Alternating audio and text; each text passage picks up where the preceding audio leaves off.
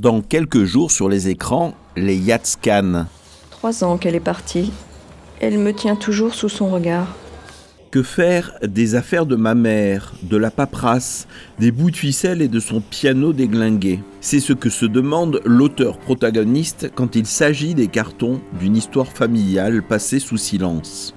La voilà lancée sur les traces de son grand-père, Yatskan, grande figure de la presse populaire du Yiddishland au début du XXe siècle. Samuel Yatskan. Tout ce que j'ai jamais su, c'est qu'elle était très fière de son père. C'est tout. Levant le voile sur les épisodes douloureux de ces confins de l'Europe, une enquête de mémoire menée avec autant d'obstination que de fantaisie.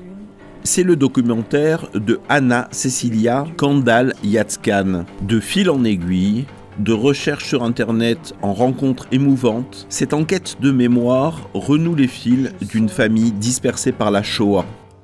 Comment s'inscrire dans une lignée quand la lignée est brisée? Que faire des affaires de sa mère, de ses mille petits papiers, ces restes surgis de l'histoire de sa famille Anna retrace son périple, la poursuite de l'apaisement, non sans une pointe d'espièglerie, jusqu'à qu'elle sache enfin que faire de l'encombrant piano.